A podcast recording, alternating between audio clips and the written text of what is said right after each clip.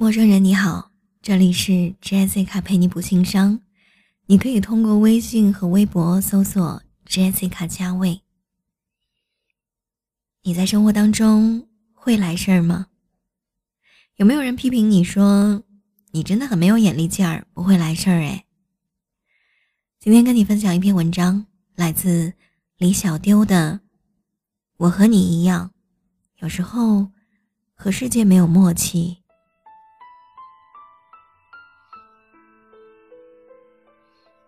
直到现在，我都非常羡慕那些在生活中特别会来事儿的姑娘。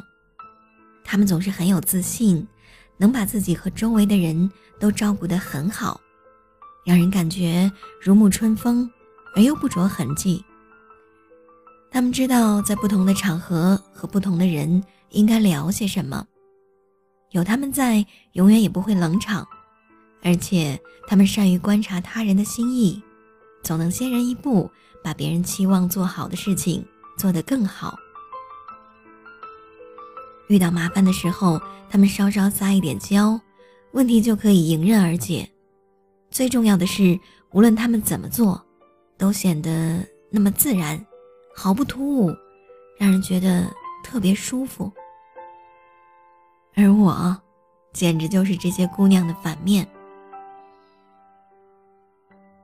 我和你和这个世界上的大多数人一样，有时候和这个世界没有默契，就像明知道应该要往东走，可是控制不住，最终的结果总是南辕北辙，不尽如人意。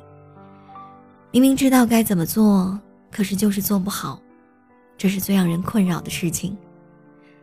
从小我就是一个不会叫人的孩子，总是紧紧拉着父母的手。紧抿着嘴，一声不吭。直到现在，我还记得那些弯下腰来逗我的叔叔阿姨的样子。他们开始总是笑得很和善，说：“叫阿姨呀，小丢。”父母也跟着附和：“叫呀，叫阿姨。”可我总是张不开嘴，把头扭到一边。渐渐的，他们微笑的嘴角耷拉下来。脸也微微涨红了，神情也似乎有一些困惑。小丢乖，叫阿姨，阿姨带你去吃蛋卷冰激凌。他们还在徒劳的努力着，可我还是摇头，不吃。最终，结局总是以大人们投降而告终。我父母也感到不好意思，连连向人道歉。这孩子就是不讨人喜欢。不会叫人。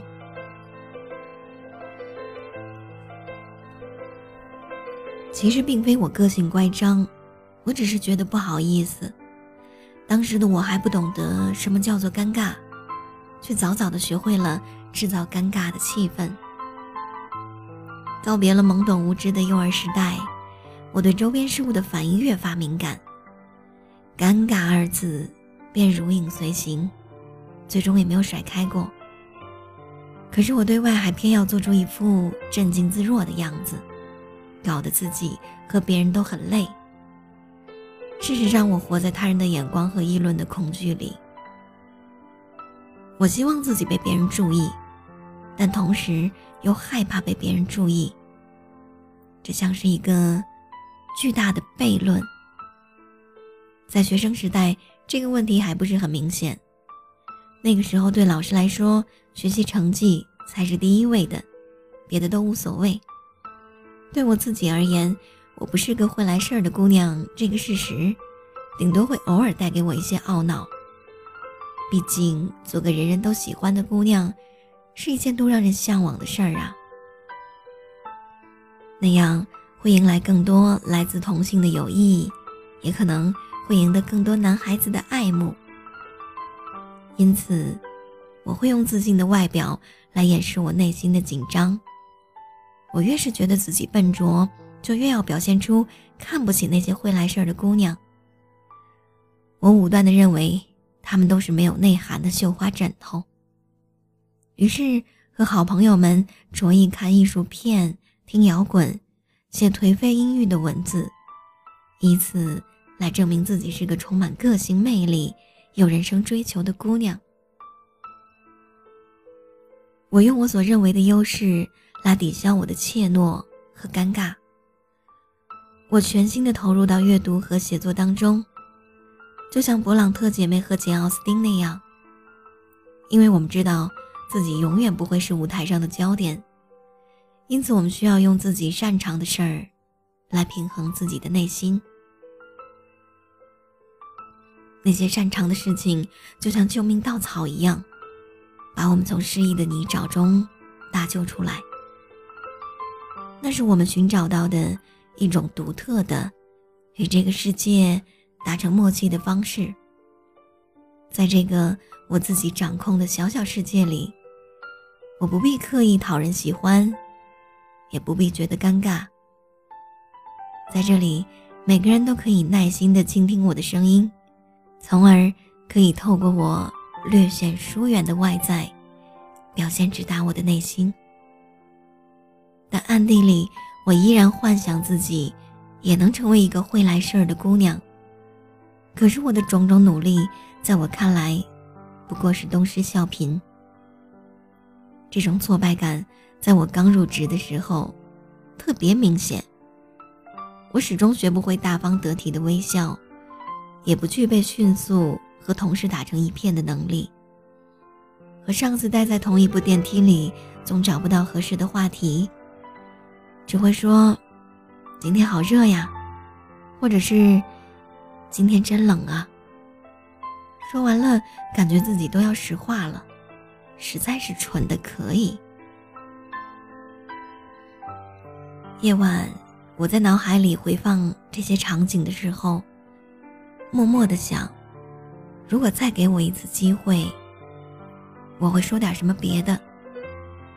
可是真的有了下一次机会的话，我依然是张口结舌，不知所措。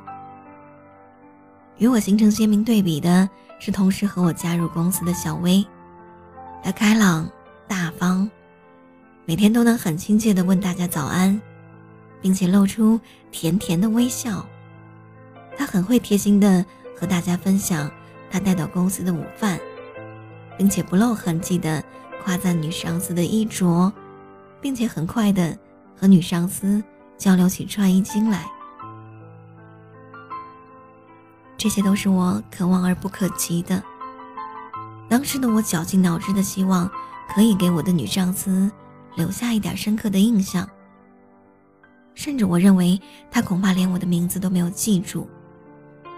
所以，当他在月度总结会上宣布我是最佳新人的时候，我简直以为我还沉醉在那个我编造的玛丽苏幻境当中，没有醒过来。我到现在还记得他鼓励地看着我说：“你的稿子写得很不错，比在座的很多老人都强。”这是我第一次意识到，原来不会来事儿的女孩也会被人欣赏、认可。原来人生并不仅仅是学会讨人喜欢，便可以一往无前了。有一次，我无意中和女上司聊起我们这一批新人。他说：“我和小薇是最出色的两个人，但你们完全不同。”他笑着说：“彼时我们已经非常熟稔。”我缠着他，让他说说我们有什么不同。他有意避而不谈。你别装傻，你们个性完全不同，还用得着我说？我就说说你们的未来吧。啊，我十分好奇。他接着说。小薇适合嫁给有钱人，她出得厅堂，入得厨房，在家可以相夫教子，出去在外也拿得出手。嘴又甜又懂事，什么复杂的家庭关系对他来说都游刃有余。你看他做出镜主持人时，把那些大咖哄得那么高兴，就知道了。那我呢？他故意皱起眉头。你就完了，只能靠自己。脾气直，性子倔，像茅坑里的石头，又臭又硬，不会拐弯抹角，不会说好话。你这辈子呀，就是老老实实靠自己本事吃饭的命。快写你的稿子去吧。我笑着关上了办公室的门，心里还挺得意的。那个时候我没有想到，多年以后，我和小薇的人生际遇居然和他说的完全一致。也是从那一刻起，我开始懂得，我不必勉强自己成为什么样的人，只要我有自己坚持去做的事情，并且能从中寻找到乐趣，那我就不会被这个世界所摒弃。也许，这就是造物主的神奇。每个人都是独一无二的个体，拥有不同的样貌和个性。然而，就算有再多的不同，我们也可以用不同的方式，接近同一个梦想，被这个世界所接纳，并且找到最适合我们的位置。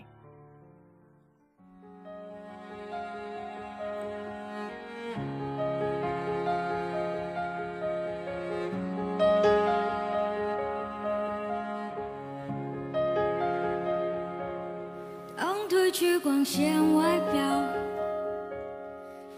卸下睫毛膏，脱掉高跟鞋的脚，是否还能站得高？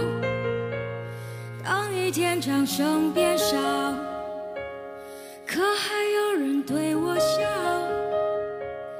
停下歌声和舞蹈，我是否重要？我镜子。里的他，好陌生的脸颊。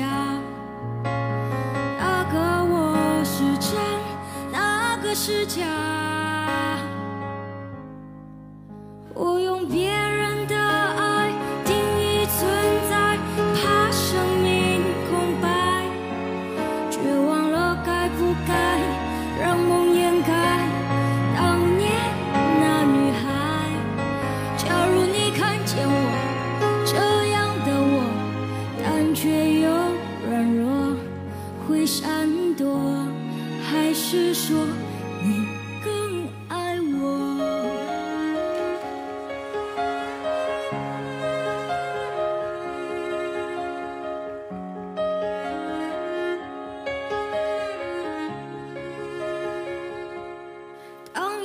掌声变少，还有谁把我看到？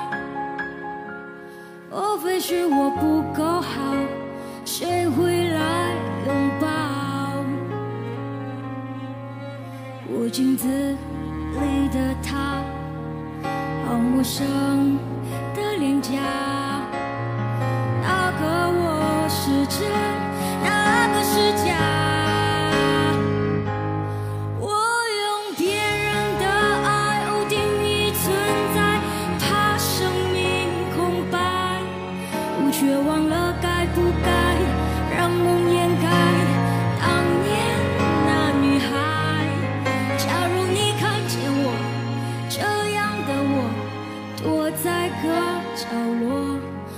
闪躲，还是说你更爱我？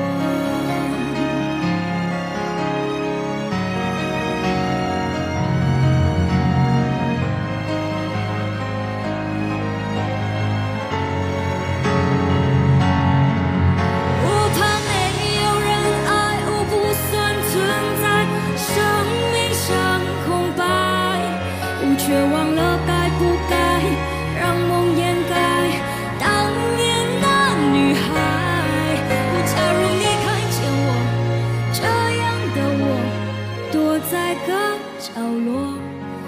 闪躲，还是说